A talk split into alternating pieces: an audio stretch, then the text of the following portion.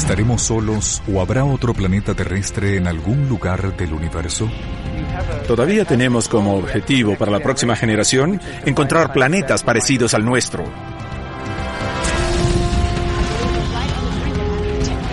Creo que estamos a punto de conseguir la tecnología para responder una pregunta que la humanidad se ha estado haciendo durante los últimos 2000 años. ¿Podría haber otra Tierra tan cerca como en el sistema solar de al lado? Estamos a punto de conseguir la manera de encontrar esos planetas. ¿Podría haber tierras diferentes orbitando soles extraños? ¿Podremos encontrarlas de entre billones de estrellas y trillones de planetas que hay en el universo?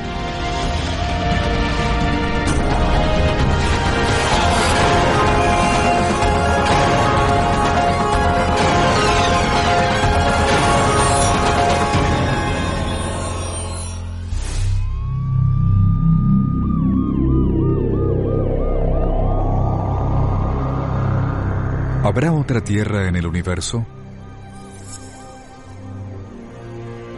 Esta es quizá una de las preguntas más antiguas que se ha hecho a la humanidad desde esta que vio hacia el cielo y se maravilló.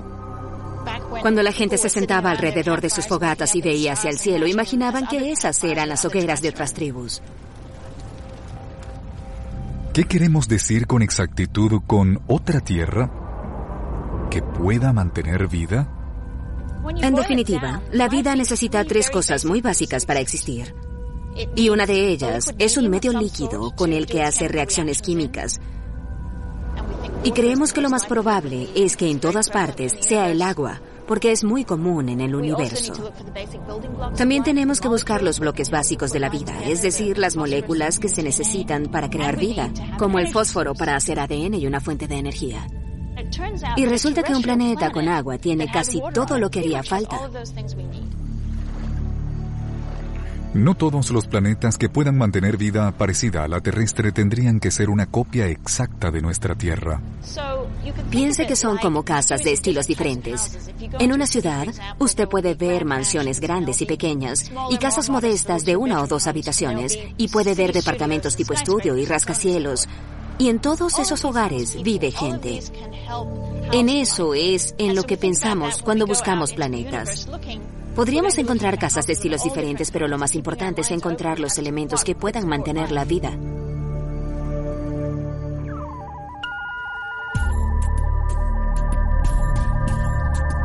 Los astrónomos ya han encontrado 300 exoplanetas, es decir, planetas que están fuera de nuestro sistema solar. La mayoría son gigantes gaseosos que son más fáciles de encontrar que los terrestres. Para construir los instrumentos que hacen falta para analizar los planetas terrestres, tenemos que anticipar que químicos pudieran existir en la atmósfera. Por esa razón, necesitamos una teoría, construir modelos, Victoria Meadows se dedica al negocio de modelos planetarios y dirige al Laboratorio Planetario Virtual de la Universidad de Seattle en Washington. Este grupo se encuentra en diferentes instituciones en todo el país para construir mundos que pudieran existir en lugares aún inexplorados del universo.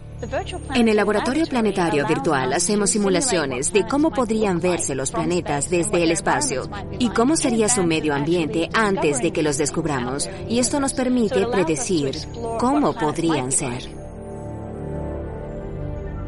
En el laboratorio planetario virtual se construyen planetas fantásticos, tal como haría un novelista de ciencia ficción si tuviera una supercomputadora. Entonces podemos agarrar la Tierra, quitarle el Sol y reemplazarlo con una estrella de otro tamaño y temperatura. Eso es lo que hacemos en el laboratorio planetario virtual. Construir planetas con modelos de la Tierra y ponerlos en medio de estrellas mucho más calientes y con mucha más radiación UV que nuestro Sol, por ejemplo. Los modelos pueden generar tierras alternas muy extrañas, llenas de plantas de un rojo brillante, anaranjadas o hasta negras. La fotosíntesis puede variar mucho dependiendo de la luz de la estrella que brille en el cielo. Los planetas con estrellas clase F, por ejemplo, reciben luz azul. Las plantas la absorberían y lo más probable sería que reflejaran luz roja, anaranjada y amarilla. Y entonces las veríamos de esos colores.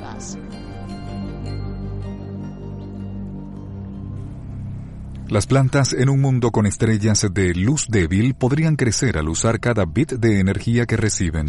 En planetas que orbitaran alrededor de estrellas mucho más frías que nuestro Sol, estrellas clase M, las plantas podrían ser de hecho negras debido a que éstas absorberían toda la luz posible para hacer la fotosíntesis y alimentarse. Y está el mundo acuático un planeta Tierra que en teoría orbitaría alrededor de una volátil estrella clase M que impactaría constantemente este mundo con radiación mortal. ¿Existiría vida en la superficie de ese planeta?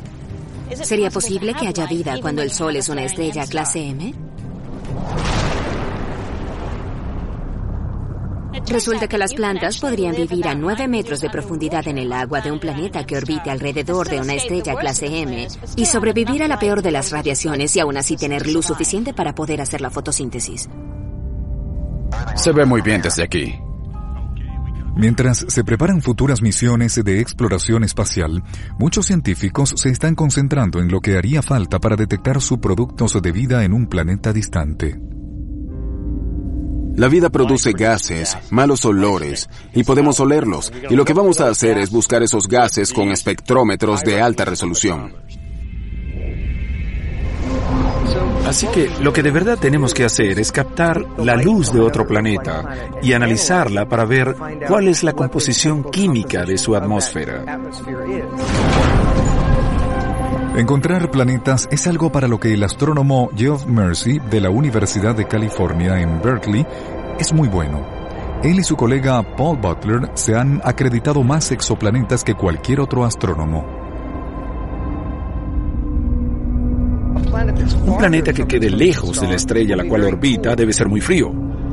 A uno que se encuentre más cerca lo llamamos la zona de ricitos de oro o zona de habitabilidad, donde la temperatura es la adecuada. Y por adecuada nos referimos a tibia, para que así el agua se mantenga en su forma líquida y por supuesto esta es un prerequisito para que exista vida. Cuando buscamos planetas nos preguntamos si habrá vida en ellos. Mi primera pregunta sería si tendrán agua en estado líquido, ¿sí? Me interesa. No, no me interesa. Todo se resume a muéstrame el agua.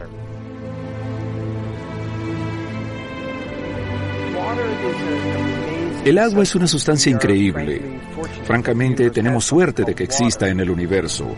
Es lo que permite que se den las reacciones químicas que eventualmente generan vida.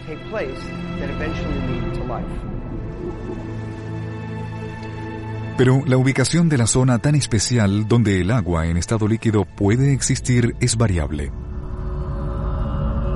Si la estrella es clase O, es decir, muy caliente, la zona quedará más lejos del Sol.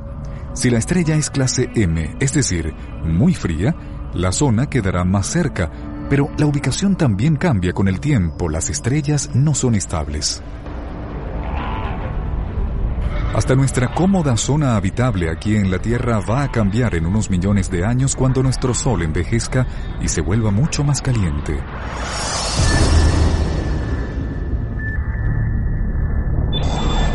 No existe tecnología en la actualidad para tomar fotografías de exoplanetas distantes.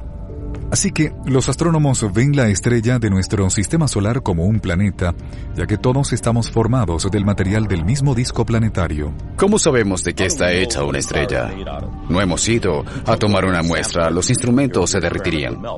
El astrónomo Wes dirige el laboratorio de propulsión a chorro de la NASA, donde trabaja en el diseño de la próxima generación de instrumentos que servirán para buscar planetas fuera de nuestro sistema solar.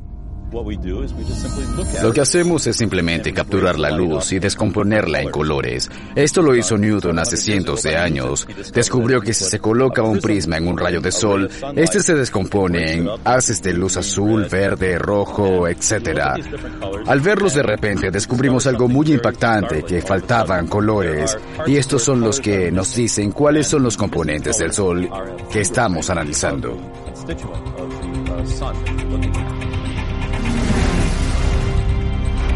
Con la tecnología existente no podemos ver el espectro de un planeta fuera de nuestro sistema solar, pero eventualmente instrumentos más avanzados nos permitirán usar la misma técnica para buscar evidencias de la existencia de vida en otros mundos. Si captamos la luz de un planeta y la descomponemos con un prisma, podemos saber de qué está hecho. Y así es como sabremos si tiene oxígeno en la misma concentración que nuestra atmósfera, si hay vapor de agua, si hay ozono, dióxido de carbono u óxido nitroso.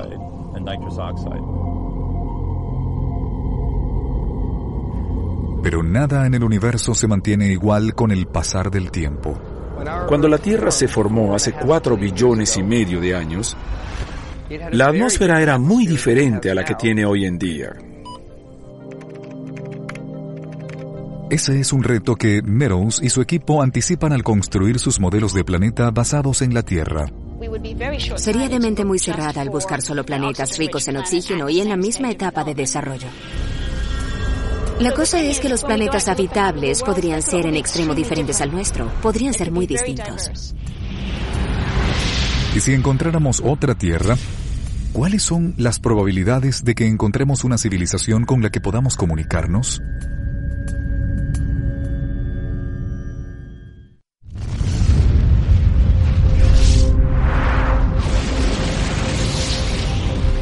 ¿Cuál es el número de civilizaciones inteligentes que podrían existir en otras tierras en el universo? ¿Qué factores hace falta tomar en cuenta para hacer ese cálculo? ¿Cuántas estrellas existen? ¿Cuántas tienen planetas orbitándolas? ¿Cuáles podrían tener agua? Son muchas las preguntas. Ese es un problema que astrónomos como Carl Sagan y Frank Drake resolvieron hace décadas. Drake inventó una ecuación que estima que deberían existir hasta un millón de civilizaciones solo en nuestra Vía Láctea. La ecuación de Drake es una serie de números que multiplicados nos dan un estimado de cuántas otras civilizaciones inteligentes debe haber en el universo.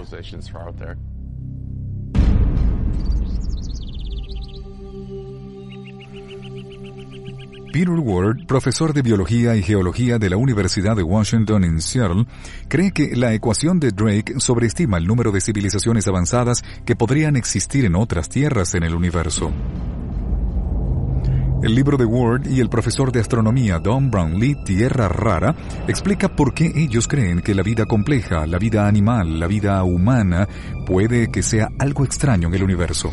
Pensamos que era algo demasiado simplista, que tenía que haber otras variables. Warren cita un número de factores que según él deberían bajar los estimados originales de Drake sobre la cantidad de planetas con vida compleja deberían haber en la Vía Láctea y por extensión en el universo. Primero que todo, las placas tectónicas y con eso la deriva continental. Y usted se preguntará por qué eso tendría algo que ver con la frecuencia de vida en un planeta. Las placas tectónicas también generan un reciclaje de elementos y eso es fundamental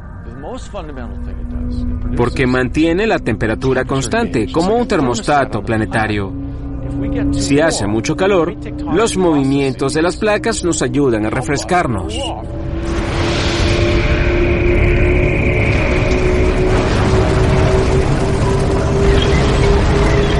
También está la presencia de metal en el planeta. Segundo, para tener una civilización inteligente hace falta metal. Y este es difícil de encontrar en planetas como Marte y Venus. Pero el movimiento de las placas tectónicas genera fisuras y por allí salen los metales pesados. ¿Qué más hace falta? Un planeta como Júpiter. Un gigante gaseoso como Júpiter, con una fuerza gravitacional tan fuerte y por estar ubicado al final del sistema solar, protege a los planetas internos, es decir, a las tierras potenciales de impactos que podrían ser catastróficos. Y la razón es que Júpiter atrae con su fuerza gravitacional asteroides y cometas y evita así que la Tierra sufra los impactos de tantos escombros que hay en el espacio. Y es la protección de Júpiter lo que permite que la vida siga al evitar que la Tierra sufra impactos que podrían causar extinciones en masa, tal como pasó con los dinosaurios. Hace 65 millones de años un asteroide impactó la Tierra y arrasó con la mayoría de los dinosaurios del planeta. Los dinosaurios se extinguieron porque Júpiter no hizo su trabajo y por eso debieron haberlo despedido. Se portó muy mal. Dejó pasar un asteroide, pero lo hemos visto hacer su trabajo. El cometa Shoemaker-Levy se estrelló contra Júpiter a finales del siglo pasado. Eso es lo que por lo general pasa, así que Júpiter es algo bueno para nosotros y tendría que ser una variable de la ecuación. Al considerar la habitabilidad de los planetas, la mayoría de los astrónomos hace mucho énfasis en que hay que buscarlos en las zonas de habitabilidad de las estrellas, pero Ward y su coautor creen que la posición de un planeta dentro de la galaxia también es importante. Y es por eso que definimos algo a lo que llamamos zona de habitabilidad galáctica, que es el área de una galaxia que no es ni muy caliente ni muy fría, el área de ricitos de oro, el sitio perfecto. Ward y Brownlee encontraron nueve factores que serían necesarios para tener una zona de habitabilidad galáctica. Hasta consideraron que la posición de la Tierra se encuentre lejos de estrellas de neutrones asesinas, agujeros negros y emisiones mortales de rayos gamma.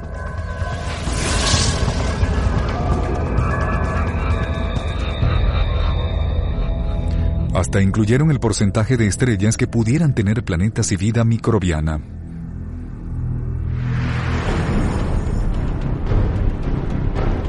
Incluyeron un estimado de la frecuencia en la que se podría extinguir la vida en los planetas.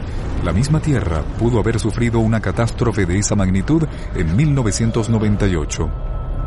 Una estrella de alta densidad llamada Magnetar irradió gran cantidad de rayos gamma, liberando tanta energía en dos décimas de segundo como hará el Sol en 100.000 años.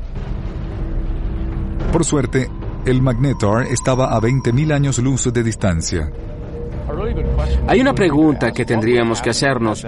¿Qué habría pasado si ese Magnetar no hubiera estado a 20.000 años de distancia, sino a 10.000? ¿Existe alguno que se encuentre a pocos cientos de años luz de distancia?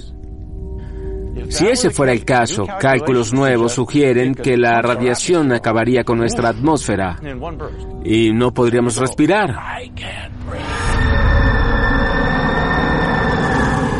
Eso sería una catástrofe y es totalmente posible. La humanidad podría existir solo por una casualidad del universo. Las suposiciones optimistas de la ecuación de Drake podrían no tener nada que ver con lo que los astrónomos han descubierto durante las últimas décadas. La ecuación de Drake fue un constructo maravilloso, pero ya para los 60 no tenía validez. Ahora sabemos mucho más. Le pusimos variables de cosas que antes no conocíamos y creo que con eso la hicimos más precisa. Los números resultantes son más bajos y con ellos la idea de la existencia de millones de civilizaciones. Entonces, ¿cuántas tierras con civilizaciones avanzadas cree Ward que podría haber en la Vía Láctea? Me han pedido mil veces que dé una cifra, y yo digo que bueno, que sabemos que al menos una. Creo que debe haber más de una, pero mucho menos de un millón. Los astrónomos podrían encontrar otra civilización durante la búsqueda de planetas terrestres, pero encontrarlos en primer lugar es un gran reto técnico para los científicos. A diferencia de las estrellas que ya están catalogadas, los planetas no se ven con la tecnología existente. Un planeta fuera de nuestro sistema solar, visto a años luz de distancia, se ve casi como si estuviera encima de su Sol. Y para empeorar las cosas, un planeta terrestre, aunque fuera mucho más grande que el nuestro, reflejaría solo una cantidad de luz infinitesimal en comparación a su estrella. Entonces, estos planetas orbitarían estrellas que serían 10 billones de veces más brillantes que estos. Es difícil imaginar lo que de verdad significa esa cifra, pero muchos de nosotros creemos que debe ser como si una luciérnaga muy pequeña, con una luz muy débil, orbitara alrededor de un faro y tratáramos de ver al insecto desde una distancia de 100.000 kilómetros, algo así debe ser. Asumamos que usted pudo encontrar la luciérnaga. Ahora le toca averiguar qué respira al analizar el gas que exhala. Ese es el reto que enfrentan los astrónomos. Primero, encontrar un planeta, y después averiguar si su atmósfera se parece a la de la Tierra. Pero los astrónomos han descubierto formas indirectas para encontrar planetas extrasolares. Si esta fuera una estrella muy brillante y este un planeta que se encontrara frente a la estrella, este bloquearía en parte su luz. y nosotros podíamos ver eso. A esto se le llama el método del tránsito en la búsqueda de planetas extrasolares, ya que se trata de seguir la órbita o tránsito de los planetas cuando pasan frente de estrellas distantes. La cantidad de luz que bloquea cuando pasa por enfrente nos dice de qué tamaño es el planeta, así que usamos esa información para saber si es pequeño como Mercurio, como la Tierra, o si es un gigante como Júpiter, y usamos el periodo orbital y la temperatura de la estrella para saber si el planeta se encuentra en una zona de habitabilidad. El período orbital es el tiempo que le toma al planeta dar la vuelta alrededor de su estrella. Y seguirá esa órbita y al año siguiente volverá a bloquear la luz de su estrella. Cuando se tienen tanto la información sobre el periodo como la clase y tamaño de la estrella, los científicos pueden saber si los planetas que descubrieron se encuentran en zonas de habitabilidad. El método del tránsito funciona si el observador o el telescopio están en el mismo plano que la estrella y sus planetas. Pero si nos encontramos por encima o por debajo del sistema, se puede usar otra técnica llamada velocidad radial. Este método usa observaciones cuidadosas de una estrella distante para ver si algún exoplaneta invisible para nosotros la atrae con su fuerza gravitacional. Los astrónomos usan esta información para averiguar detalles sobre los exoplanetas que influencian a las estrellas.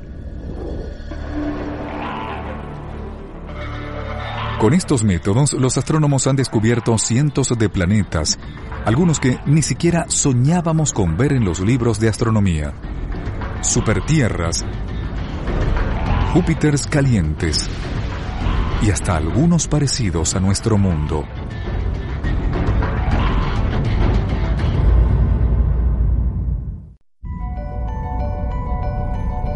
Durante la búsqueda de otras tierras de entre los billones de soles que hay en el universo, los astrónomos descubrieron una relación entre la composición de las estrellas y la probabilidad de que tengan planetas orbitándola, ya sean o no parecidos a nuestro mundo. Las estrellas tienen metales pesados, como hierro, níquel, silicona, por una buena razón. En la Vía Láctea, las estrellas están formadas por nubes moleculares que colapsaron y en el proceso, a veces, queda material flotante a su alrededor que eventualmente forma planetas. Así que tiene sentido que los soles que tienen muchos metales pesados en su composición tengan mundos con muchos de estos elementos. Los astrónomos llaman a la proporción de metales pesados en las estrellas metalicidad pero eso no necesariamente significa que éstas tengan mucho metal en el sentido convencional. Metal para un astrónomo es cualquier elemento que sea más pesado que el hidrógeno y el helio. Así que en el lenguaje de nosotros, el litio, el azufre y el cloro son metales y no nada más elementos como el hierro, el oro y la plata. Un exoplaneta terrestre no solo necesita metales pesados dentro de su composición, sino que tiene que estar en la zona de habitabilidad de una estrella y tener el tamaño adecuado para mantener vida. Tamaño adecuado significa que tenga atmósfera, placas tectónicas y volcanes. Estas últimas se consideran importantes para regular la temperatura del planeta. Para tener todo esto, los astrónomos estiman que el planeta más pequeño debe tener una tercera parte de la masa de la Tierra. Por otra parte, un planeta habitable no puede tener más de 10 veces de la masa de nuestra Tierra. La propia existencia de exoplanetas ha dejado de ser una teoría para convertirse en una realidad apenas la década pasada. Hace un poco más de 10 años, no conocíamos ningún planeta extrasolar. Los únicos que conocíamos eran los que orbitan nuestro Sol. Y ahora conocemos otros mundos que orbitan otras estrellas. Y por supuesto, lo emocionante de esos planetas es que algunos de ellos podrían ser habitables. Y por eso existe una posibilidad de que en algunos de ellos haya vida. De los cientos de exoplanetas encontrados, algunos no tienen el mismo diseño familiar de los planetas que hay en nuestro sistema solar. Encontramos unos planetas extraños parecidos a Júpiter que orbitan muy cerca de sus estrellas. Son muy calientes y sin duda migraron hasta donde están desde su posición original. A veces la formación de un planeta de la masa de Júpiter puede ser una sentencia de muerte para los planetas más pequeños del sistema. ¿Y qué tal si hubiéramos tenido la mala suerte de tener un Júpiter como ese en nuestro sistema solar? Hubiera sacado a la Tierra de su órbita y la hubiera lanzado hacia la oscuridad vasta y fría del espacio exterior, y nuestro mundo se hubiera convertido eventualmente en un cascarón frío y oscuro.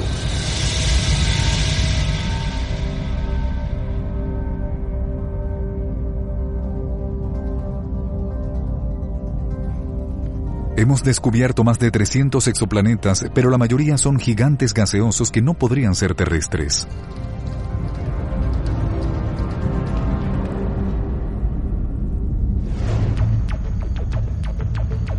En la constelación de Pegaso, a 50 años luz de la Tierra, se encuentra el planeta 51 Pegasi b, el primer planeta descubierto fuera de nuestro sistema solar, un gigante gaseoso tan grande como Júpiter, pero que orbita mucho más cerca de su estrella y le da la vuelta en solo cuatro días.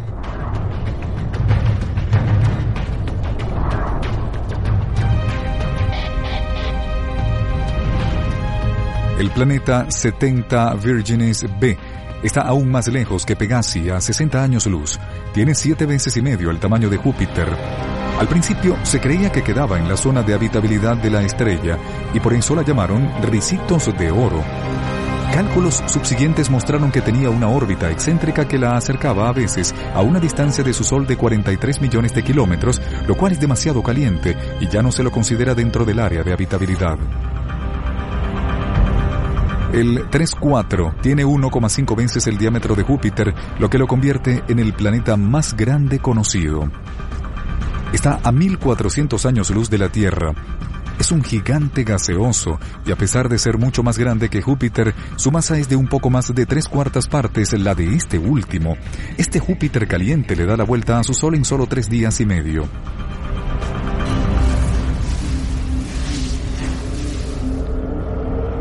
Los astrónomos no han podido encontrar planetas terrestres fuera de nuestro sistema solar porque todavía no pueden detectar objetos relativamente tan pequeños y oscuros como nuestro mundo. Aún no tenemos esa tecnología. Pero los astrónomos han tenido más suerte al encontrar lo que ellos llaman supertierras. Los astrónomos han descubierto mundos que podrían estar en la zona de habitabilidad de otras estrellas. Un ejemplo clásico de esto es un planeta llamado Gliese 581c. El sistema Gliese 581 se encuentra a 20 años luz y medio de la Tierra, en la constelación de Libra. Gliese 581c tiene cinco veces la masa de nuestro mundo. Se esperaba que este pudiera ser el primer planeta terrestre encontrado dentro de la zona de habitabilidad de una estrella, pero resultó que estábamos equivocados. Lo más probable es que esté un poco más cerca de su estrella de lo que debería, así que en vez de ser una super Tierra, resultó ser un super Venus. Es como nuestro Venus, pero más caliente. Posiblemente esté a más de 300 grados de temperatura y también es más grande.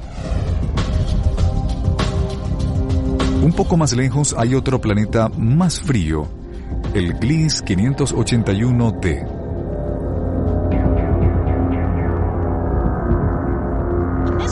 Y ese queda en el otro borde de la zona de habitabilidad, donde hace frío. Cuando lo ves por primera vez, piensas que quizás sea demasiado frío. Pero resulta que si el planeta tiene el potencial para acumular suficientes gases de efecto invernadero, podría ser posible que estos lo calentaran.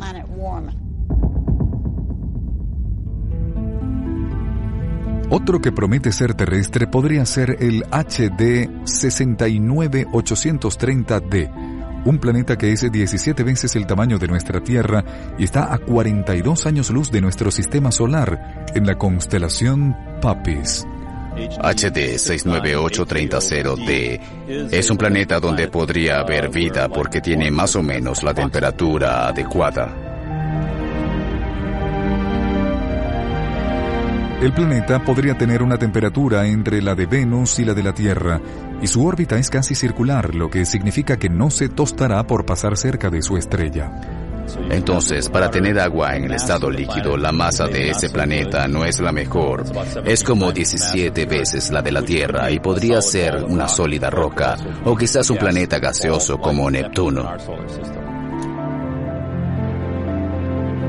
Cuando la NASA tenga la tecnología para mandar misiones de búsqueda de planetas, se espera que los astrónomos capten el espectro de esos mundos, lo que nos daría más información sobre su composición. Los astrónomos deberán averiguar si los planetas tienen superficie sólida o si son mundos acuáticos, o quizá otra cosa totalmente diferente. La búsqueda de planetas terrestres ha llevado a los astrónomos años luz de distancia de nuestro vecindario espacial, pero, ¿podría existir otra Tierra en nuestro propio sistema solar?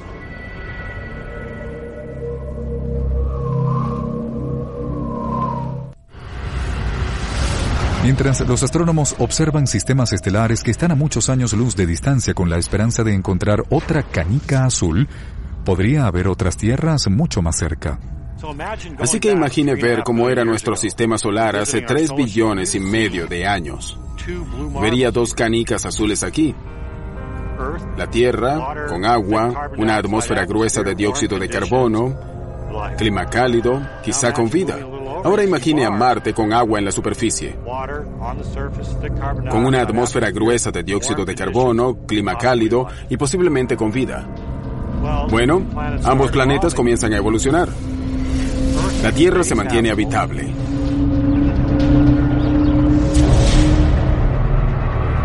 Pero Marte no.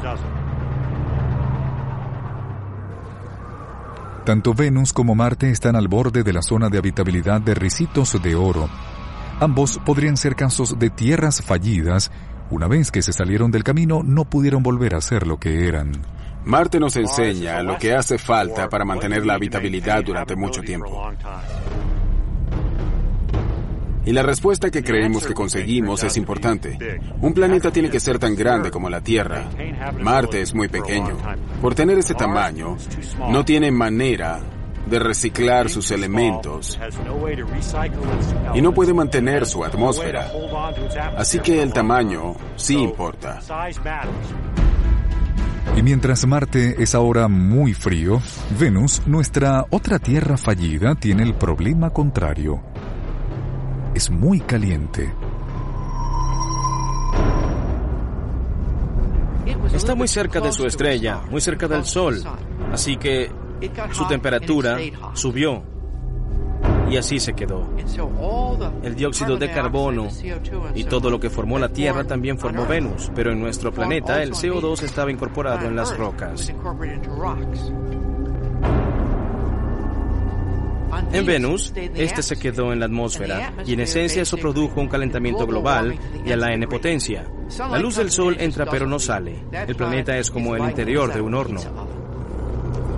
Venus falló porque estaba demasiado cerca. Se formó en el lugar que no era. Marte falló porque no tenía el tamaño que era. Así que lo interesante de Venus, la Tierra y Marte es que Venus está donde no es. Marte tiene el tamaño que no es.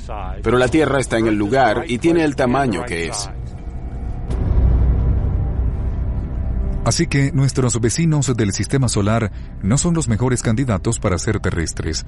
En la galaxia más cercana, Alpha Centauri, podría haber alguno. Está a un poco más de cuatro años luz de distancia. En términos galácticos, está al lado. Creo que es muy probable que haya planetas terrestres orbitando alrededor de una o ambas de las estrellas del sistema Alpha Centauri. El astrónomo Greg Laughlin hizo un modelo por computadora para mostrarnos que podrían existir planetas terrestres en ese sistema. Hay un gran número de razones por las que Alpha Centauri es la mejor estrella del cielo para buscar tierras. Se encuentra cerca, tiene dos estrellas del mismo tipo que el Sol y gran cantidad de metales pesados que son necesarios para la formación de planetas. ¿A qué distancia queda el sistema Alpha Centauri de nosotros? Primero, imagine que nuestro Sol es del tamaño de un grano de arena. Un grano de arena es el objeto más pequeño que podemos ver a simple vista. De hecho, es el objeto más pequeño que podemos sentir con los dedos. Y a esta escala, el sistema Alpha Centauri serían otros tres granos de arena a 8 kilómetros de distancia. Ahora, si quisiéramos encontrar un sistema parecido, tendríamos que ir hasta el horizonte para encontrar un sistema estelar que sea igual de bueno. Resulta que una de las estrellas del sistema de Alpha Centauri podría tener suficiente materia prima para formar planetas. Alpha Centauri tiene una metalicidad más alta que la de nuestro Sol. Y eso implica que el proceso de formación de planetas tiene lugar con relativa facilidad en ese sistema.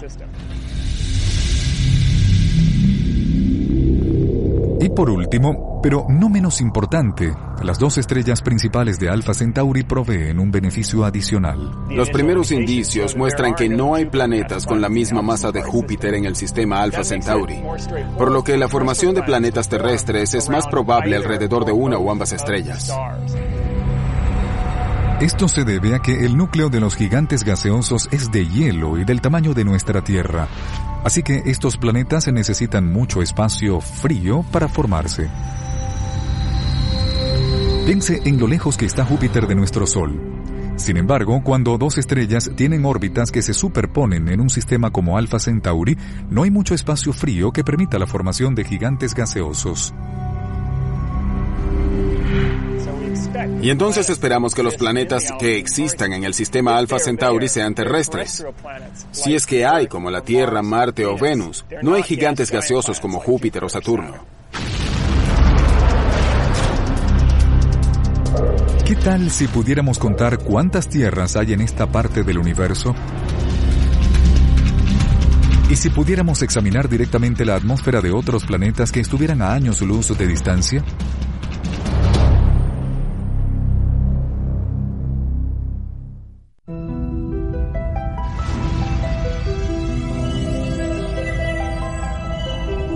Para encontrar otra Tierra, los astrónomos tienen que superar eventualmente enormes retos técnicos para poder observar planetas distantes.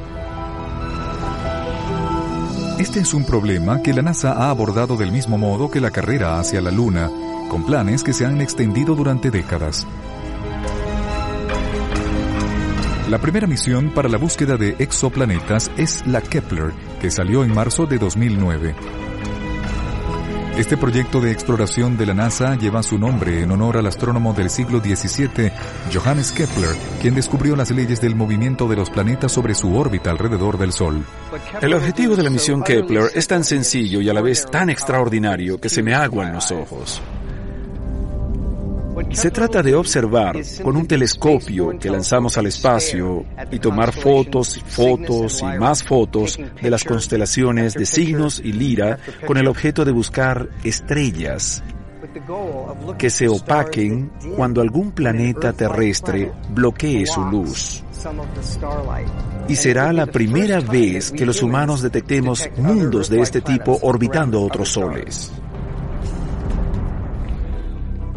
El investigador principal de Kepler es William Borucki, quien ha apoyado la misión durante 25 años. Kepler es en esencia una misión en la que lanzamos un telescopio muy grande al espacio que actúa como una cámara de video y que toma fotos constantemente de las estrellas y nos manda la información. La misión es un proyecto de exploración relativamente pequeño, ya que la búsqueda tiene lugar en una parte preseleccionada del cielo y durará por ahora tres años y medio. El principal objetivo de la misión Kepler es la de darnos estadísticas, un número de los objetos que hay, de cuántos planetas pequeños y cuántos planetas grandes hay. Los resultados de la misión Kepler serán usados para ayudarnos a decidir lo que la próxima generación deberá construir para las siguientes misiones de búsqueda de planetas. La misión Kepler de verdad es el primer paso hacia la búsqueda de tierras y averiguar si existen muchas o no. Si hay y están cerca, podremos construir un instrumento modesto y si no encontráramos ninguna, significaría que tendríamos que adentrarnos aún más en el espacio y seguir buscando, para lo que tendríamos que construir un instrumento más grande y costoso. El telescopio más majestuoso y espectacular jamás concebido es algo llamado buscador de planetas terrestres. Será un instrumento enorme que vamos a lanzar al espacio y francamente lo más seguro es que vaya a costar varios billones de dólares, pero lo que va a hacer es único en su totalidad. Sería el primer telescopio en tomar fotos de otros planetas terrestres. Para ver directamente un planeta que se encuentre fuera de nuestro sistema solar, se está diseñando un telescopio con una tecnología completamente nueva. Para construir el buscador de planetas, que mandará imágenes de tierras a contraluz de las estrellas que orbitan, vamos a necesitar tecnología óptica nueva, una que francamente no tenemos todavía. Es frustrante que tengamos una idea de cómo detectar otros planetas, pero que no sepamos con exactitud cómo diseñar el instrumento óptico que necesitamos para lograrlo. La NASA está diseñando el buscador de planetas terrestres como un juego de dos telescopios muy diferentes pero complementarios y con un concepto de avanzada.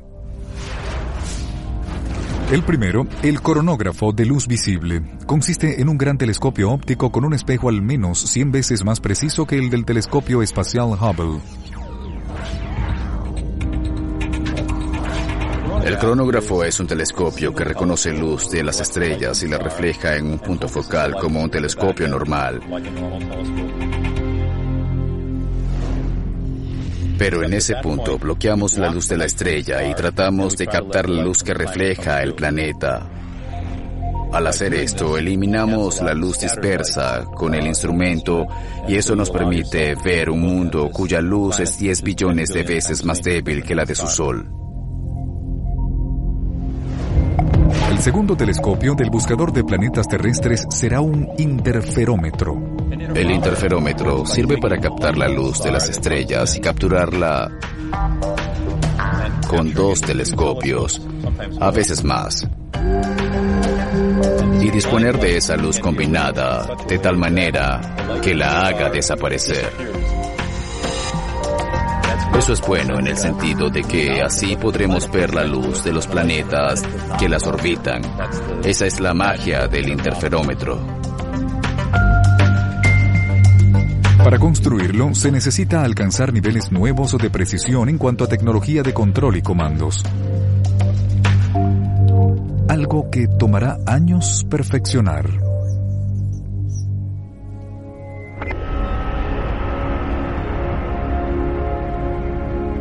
La búsqueda del santo grial de la astronomía, otra tierra fuera de nuestro sistema solar, ha presionado a los científicos a especular sobre cómo podría afectarnos tal descubrimiento.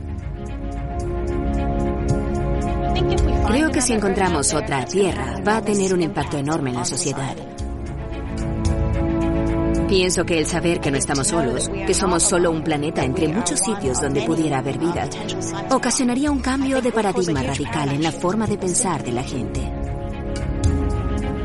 Pero también existe la posibilidad de que seamos únicos en el universo y que podamos encontrar planetas terrestres, pero sin vida inteligente. Tenemos que recordar algo siempre, y que es posible que la humanidad haya aparecido por casualidad en el árbol evolutivo, una rama que se separó, por así decirlo, en la sabana del este de África hace dos millones de años. Y esos homínidos de alguna manera evolucionaron de un modo muy extraño que no se había visto en los cuatro millones y medio de años que tiene la Tierra. Pudiera ser que los humanos seamos una rareza en la Vía Láctea. De hecho, podría ser nuestro destino como especie el ser los primeros en explorar la galaxia. En ese caso, nuestro destino podría ser el de encontrar nuestras raíces químicas y biológicas en las estrellas. Ya tenemos imagen. De verdad es hermoso.